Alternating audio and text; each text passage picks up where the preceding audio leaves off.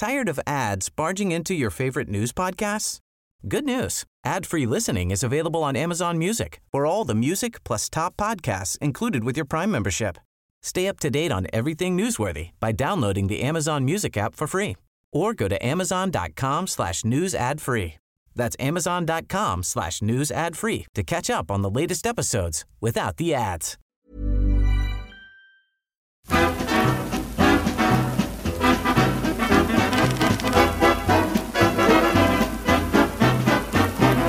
Grüezi miteinander. Ganz herzlich willkommen und einen wunderschönen guten Tag, meine sehr verehrten Damen und Herren, liebe Freunde. Ich begrüße Sie zu einer weiteren Folge von Meilensteine der Schweizer Geschichte mit Professor Christoph Mörgeli, dem Historiker der Weltwoche und meinem sehr guten und hochgeschätzten Kollegen. Samstag für Samstag bereiten wir für Sie auf, erkunden wir die interessantesten Kapitel der Historie unserer Schweiz. Und heute sind wir in Zürich an der Spiegelgasse. Das ist ein sehr geschichtsträchtiger Ort in vielerlei Hinsicht, auch kulturell maßgebend. Wir werden einiges davon heute ansprechen können, aber im Zentrum steht die Person, die auf dieser Tafel, die Sie da gleich über meinem Kopf im Hintergrund sehen, verewigt worden ist. Eine Person, ohne die die Geschichte des 20. Jahrhunderts wohl ganz anders verlaufen wäre.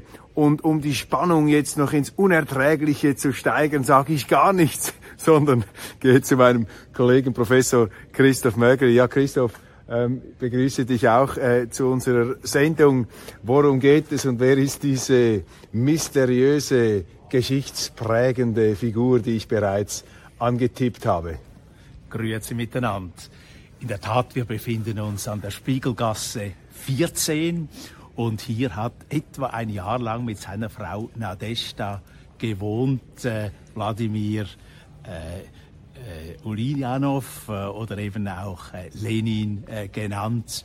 Also ein geschichtsträchtiges Gebäude, auch mit entsprechender Tafel.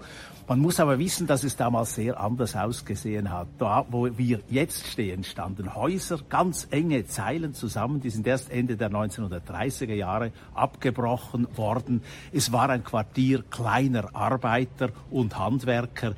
Dieses Haus hat dem Schuhmachermeister Titus Kammerer gehört und er hat nicht nur Lenin und seiner Frau Unterschlupf gewährt, sondern auch einer ganzen Reihe von anderen Emigranten und äh, sonstigen Leuten.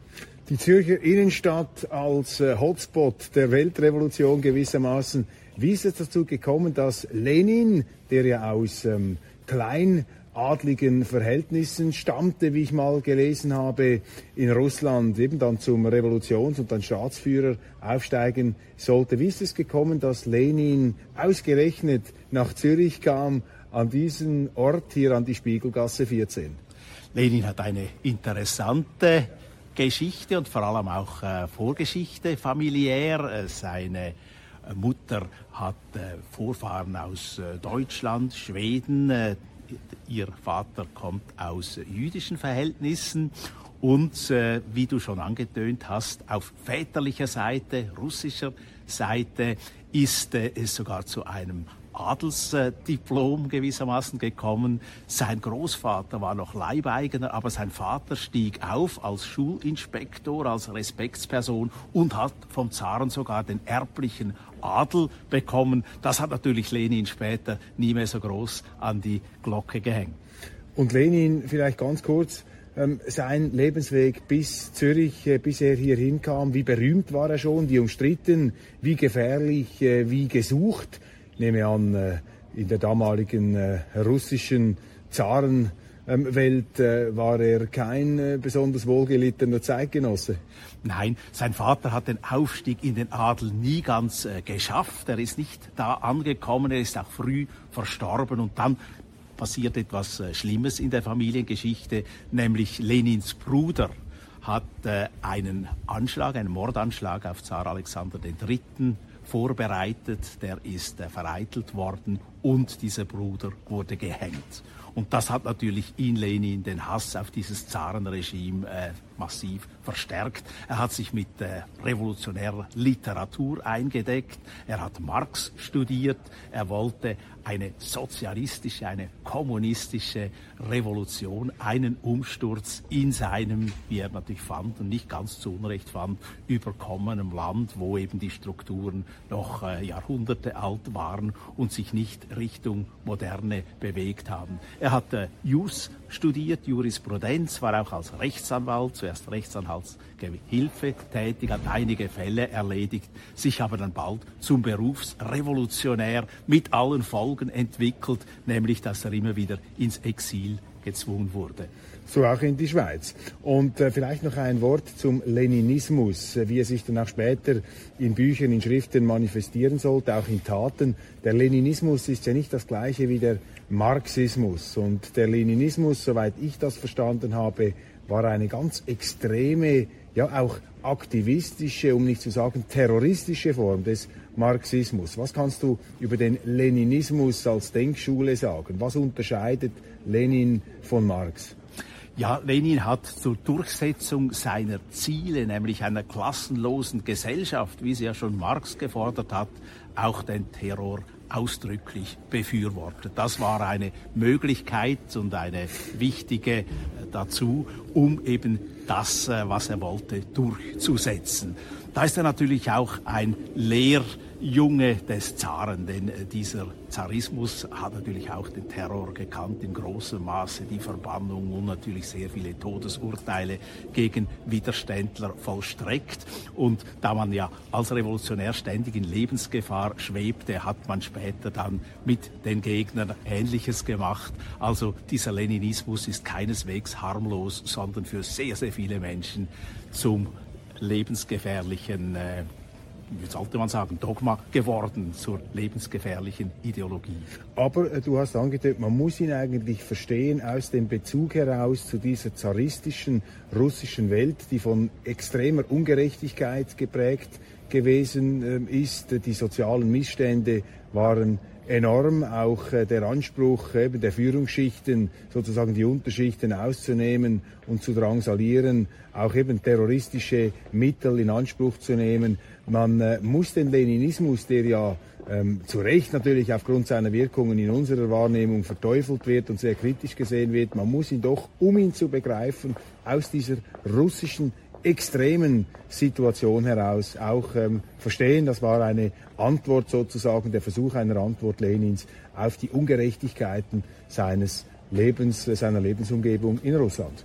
Das ist eindeutig so, vor allem eben dieses Todesurteil an diesem jungen Bruder, das vollstreckt wurde, ist eine ganz, ganz wichtige und tragische Wegmarke. Sonst ist Lenin eigentlich nicht in ärmlichen Verhältnissen aufgewachsen. Also auch seine Mutter hatte noch Mittel, man hatte ein Gut, aus dem man Geld ziehen konnte. Man hat durchaus auch prozessiert gegen irgendwelche Ansprüche und hat das Eigentum im eigenen Sinne durchaus verteidigt. Also arm war die Familie nicht, aber eben natürlich erbittert über dieses Schicksal. Und welche konkreten Umstände haben ihn dann in die Schweiz geführt?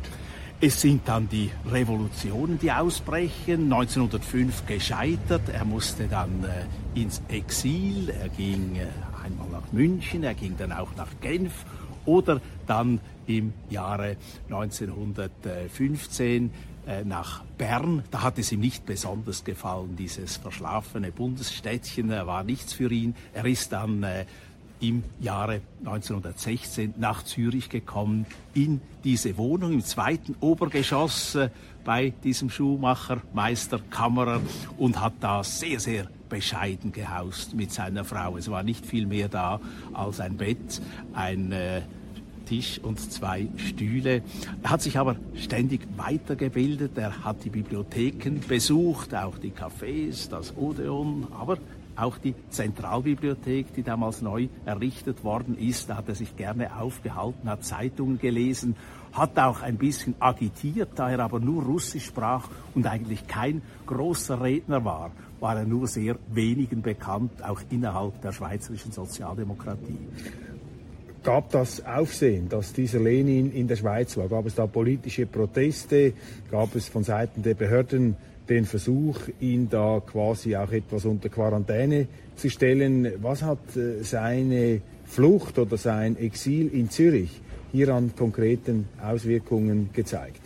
Eigentlich erstaunlich wenig. Man muss aber auch wissen, dass sehr, sehr viele andere Exilierte hier weilten und hier äh, den Ersten Weltkrieg zu überleben versuchten. Er hat sich ja auch nicht äh, politisch gegen außen betätigt, obwohl er an den beiden Konferenzen von Zimmerwald und Kiental äh, 1915 und 1916 teilgenommen hat. Da war er ja dann der später berühmteste Teilnehmer, aber politisch betätigt, auch innerhalb der Streikbewegung, der Gewerkschaften oder der Sozialdemokratie hat er sich nicht. Er sah sich natürlich auch nicht als Sozialdemokrat, er war nicht gemäßigt, er war ein Bolschewik und Bolschewismus hieß, das war damals die Mehrheitsmeinung innerhalb der Sozialdemokratie von Russland.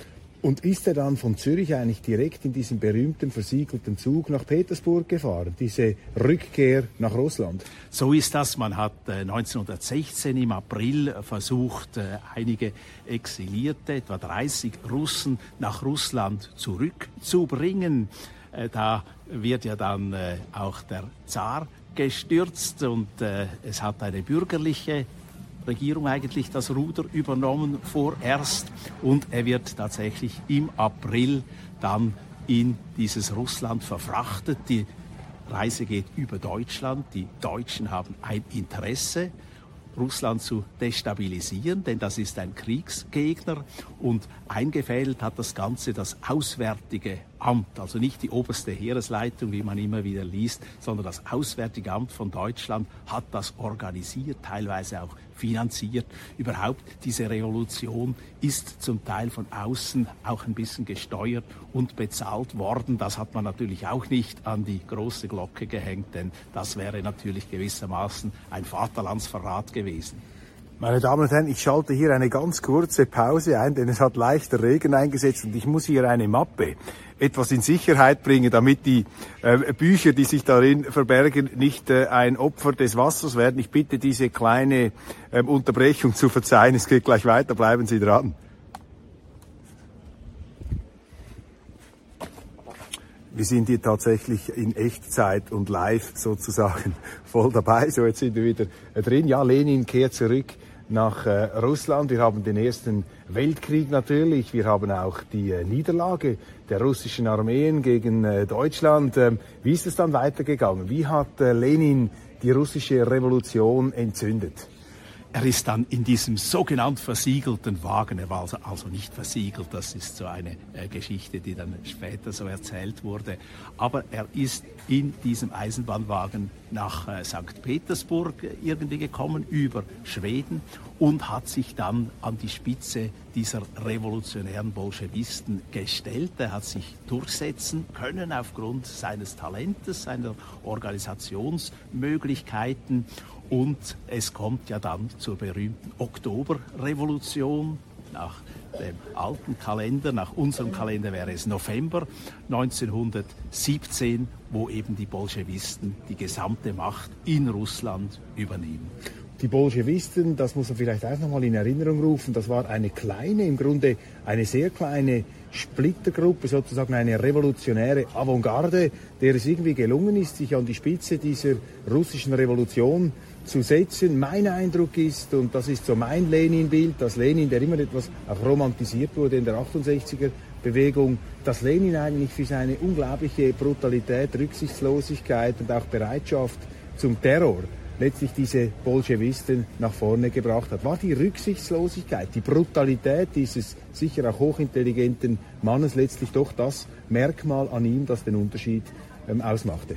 Es ist ein wichtiges Merkmal. Natürlich ist diese Bereitschaft zum Terror angesichts seines Nachfolgers gewissermaßen, Stalin, ein bisschen verblasst, denn der war natürlich noch viel der größere Schlechter von vielen, vielen Millionen, direkt oder indirekt durch organisierte Hungersnöte und so weiter. Also Stalin ist natürlich dann gewissermaßen zu einer Negativfolie geworden für Lenin. Das äh, aber verklärt diesen Lenin eindeutig. Und übrigens war das schon ein Thema, als man diese Tafel anbrachte. Das war im Jahre 1928. Der Zürcher Stadtpräsident Emil Klöti hat gesagt, Lenin hat eine weltgeschichtliche Bedeutung. Da lag er absolut richtig. Der Hausbesitzer hat aber gesagt, wenn diese Tafel hier rankommt, dann habe ich einen Wertverlust des Hauses und er wurde dann durch die Stadtkasse noch ein bisschen entschädigt. Ich glaube, man muss doch in Erinnerung rufen, dass Lenin etwas gemacht hat, was man vorhin vielleicht äh, höchstens in einer französischen Revolution in der Moderne kannte, dass also zielgemäß ganze äh, Personengruppen ausgerottet wurden. Die Bourgeoisie, den Adel, ganz berühmt und auch eine Schockwirkung ausgelöst hat ja dann in äh, Europa die Ermordung der Zarenfamilie, die in einer Waldlichtung verscharrt wurden mit Kind und Kegel und allen möglichen Mythen, die sich daran ähm, knüpfen dann Hungersnöte, die da eingeleitet wurden, war Lenin einer der ganz großen, aber verkannten Schurken des 20. Jahrhunderts. Ich meine, es geht durchaus in diese Richtung. Ähm, du hast den Adel angesprochen. Wir könnten auch die orthodoxe Kirche ansprechen. Da wurden Tausende von Priestern umgebracht in dieser Zeit, weil er eben den Einfluss der Kirche, die er mit dem Zarentum Verband und die natürlich auch eng verbandelt war mit dem Zarentum, das muss man durchaus sagen, äh, die wollte er natürlich überwinden und äh, möglichst äh, mit Stumpf und Stiel ausrotten, was ihm übrigens nicht gelungen ist. Er hat dann auch einen Separatfrieden gewissermaßen geschlossen mit Deutschland, einen für Russland nachteiligen Frieden von Brest-Litovsk. Äh, aber es äh, war natürlich eine Entlastung für die deutsche Seite, denn damit fiel die Ostfront weg und man konnte sämtliche Kräfte auf die Westfront werfen. Das hat ja übrigens auch einem Schweizer Bundesrat den Job gekostet, denn dieser hat hier mitgewirkt bei diesem Separatfrieden und das wurde von den Alliierten, von den Entente-Mächten als Bruch der Neutralität beurteilt. Der freisinnige Bundesrat Arthur Hoffmann ist hier angesprochen und am Haus prangt nicht nur das Schild von Lenin, sondern auch eine ukrainische Landesflagge. Und das ist ja auch interessant, weil Lenin gewissermaßen der Schöpfer der Ukraine ist. Denn äh, damals, und es gibt da schöne Reportagen von Josef Roth, dem Schriftsteller aus Lemberg, ähm, Kiew, äh, heute Ukraine, der hat äh, das dargestellt, dass eben die äh, Ukrainer, die ukrainischen Nationalisten, die waren Lenin-Freunde weil er, um den russischen Nationalismus und auch sozusagen den Zentralismus zu brechen, den Ukrainern ja die republikanische Unabhängigkeit versprochen hat. Sie haben dann aber schnell gemerkt, dass das nur eine Scheinunabhängigkeit war, denn der Zentralismus, den die Bolschewisten einführten in ihren sowjetischen Republiken, der war natürlich viel, viel stärker. Also Lenin hat im Grunde auch die heutige politische Situation noch maßgeblich mitgeprägt. Wir spüren ähm, Auswirkungen, Erdbeben, Erschütterungen im Grunde bis in die Gegenwart. Das ist äh, durchaus so. Er hat auch nicht alles ganz falsch gemacht. Er hat zum Beispiel gemerkt, dass äh, dieser Sozialismus, wie er ihn eingeführt hat, die klassenlose Gesellschaft und die Vergesellschaftung des Privateigentums in eine Hungersnot geführt hat. Denn die Bauern haben nicht mehr produziert, die hatten keinen Anreiz mehr. Und da ist er dann recht schnell auf eine sogenannte neue ökonomische Politik eingeschwenkt und hat also diese absolute Verstaatlichung wieder teilweise zurückgenommen. Hier war er lernfähiger als andere Staatsleute später in der Sowjetunion. Kann man Lenin als einen Völkermörder bezeichnen? Weil es gab ja diese Hungersnöte auch durch die bolschewistische Wirtschaftspolitik am Anfang, ähm, auch später unter Stalin, äh, gerade auch in der Ukraine, fürchterliche Verbrechen und Ermordungen. Von Stalin ist ja das berühmte Wort überliefert, ein Mann, ein Problem, kein Mann, kein Problem. Und er soll ja ähm, zwischen Theaterbesuchen Tausende von Todesurteilen unterschrieben haben, so berichten zumindest die Chronisten. War Lenin ein Völkermörder? Würde man ihn heute eigentlich als einen solchen bezeichnen, wenn er ein Zeitgenosse wäre? Ob er einen Genozid veranstaltet hat oder mehrere Genozide, das würde ich jetzt so nicht unterschreiben. Er hatte nicht einen rassistischen Hintergrund, er sah nicht irgendeine bestimmte Nation als allen anderen überlegen, das glaube ich äh, so nicht. Aber er hat durch seine Politik natürlich den Tod von sehr, sehr vielen in Kauf genommen, durch eine falsche Ökonomie selbstverständlich, durch die Abschaffung der Marktwirtschaft, aber eben auch durch gezielte Terroraktionen gegen wirkliche und vermeintliche Feinde. Es gibt ja die Theorie, ohne Lenin kein Hitler. Deutsche Historiker haben zum Teil diese These vertreten. Das wurde ihnen dann auch als Relativierung des absolut Bösen der Nationalsozialisten ausgelegt. Wie siehst du das? Ist Lenin sozusagen eine Art Vorstufe zu Hitler? Ist Hitler gewissermaßen die Antwort auf Lenin, weil Lenin ja äh, die Weltrevolution in Deutschland auch angekündigt hat mit all den Drohungen gegen das deutsche Bürgertum, was sicherlich in der damaligen Zeit auch zu einer Radikalisierung des Bürgertums, der ganzen Bourgeoisie, auch der äh, sehr wohlhabenden äh, Schichten beigetragen hat? Sicher ist äh, das ein wichtiger Aspekt. Die Nazis waren also äh, begabte, leider begabte Schüler des Leninismus, des Stalinismus und dieser organisierten Kommunisten, die eben Fahnen trugen, die sich in Uniformen organisierten und in Reihen durch die Städte marschierten und durchaus auch bereit waren, Terror auszuüben, auch in Deutschland. Da hat man vieles an den äußeren Formen abgeschaut. Und äh, ich selber bin ein Anhänger dieser äh, Totalitarismus-Theorie, dass eben diese Totalitarismen äh, durchaus äh, ähnliche Züge aufweisen. Es gibt da wieder ganz andere Meinungen, die sagen, das kann man überhaupt nicht vergleichen, das seien zwei völlig andere Paar Schuhe, denn die Nationalsozialisten hätten die Marktwirtschaft nicht angetastet, was so natürlich nicht stimmt. Was sicherlich verbindend ist, ist der Kollektivismus, die Vergötterung des Kollektivs, der Masse und die Nichtigkeit des einzelnen Menschen da als äh, Buch, als Staubkorn im Universum. Und das Zweite ist natürlich auch die Verabschiedung der Religion. Es waren zwei äh, betont antichristliche, säkulare Bewegungen und beide versprachen ihren Anhängern, sie würden im Grunde das Paradies auf Erden verwirklichen. Die äh, Kommunisten, die klassenlose Gesellschaft und die Nationalsozialisten haben die reinrassige Gesellschaft, also auch da einen homogenen Block versprochen. Das sind doch klare Übereinstimmungen aus meiner Sicht. Ja, das ist schon so. Also die äh, einen hatten die Klassenfeinde, die anderen hatten die Rassenfeinde, die man eben bis aufs Blut bekämpfte. Und so sehe ich durchaus auch äh, Parallelen. Äh, das ist äh, die Tragik dieser Geschichte. Und der Stalinismus und der Nationalsozialismus, die haben sich ja zu Beginn des Zweiten Weltkriegs auch gefunden in einem Nichtangriffspakt. Man hat sich da geeinigt, wie man über andere Völker herfällt und die dann entsprechend und deren Territorium zerstückelt.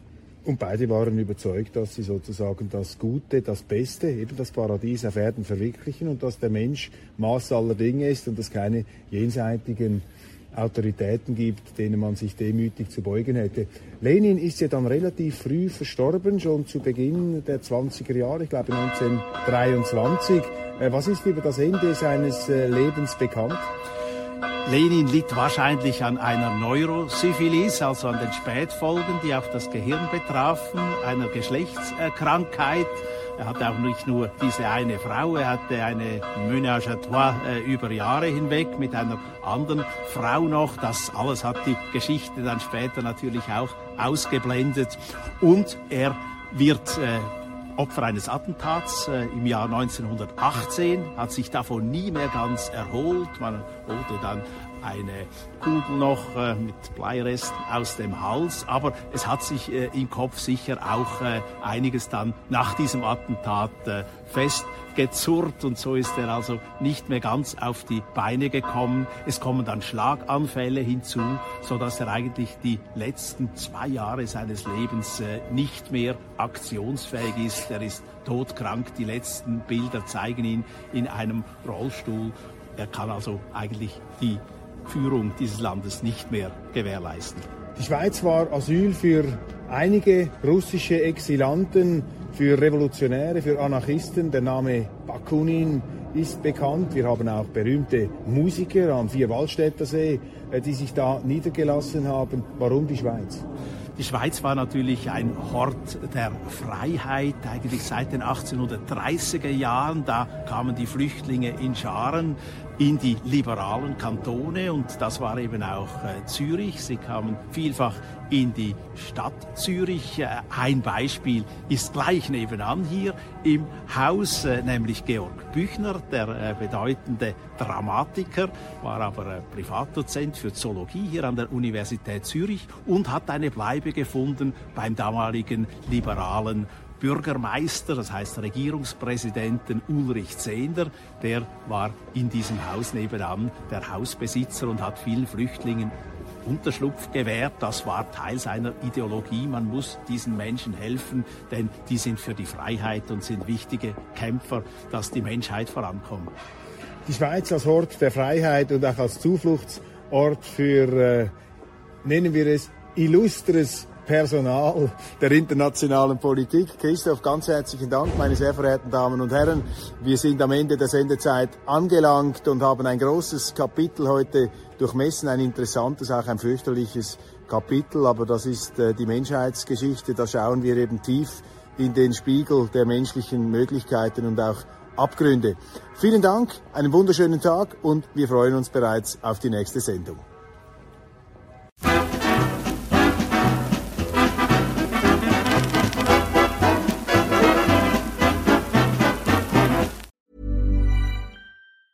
Tired of ads barging into your favorite news podcasts? Good news. Ad-free listening is available on Amazon Music for all the music plus top podcasts included with your Prime membership.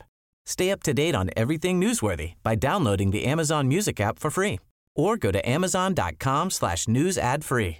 That's amazon.com slash news ad free to catch up on the latest episodes without the ads.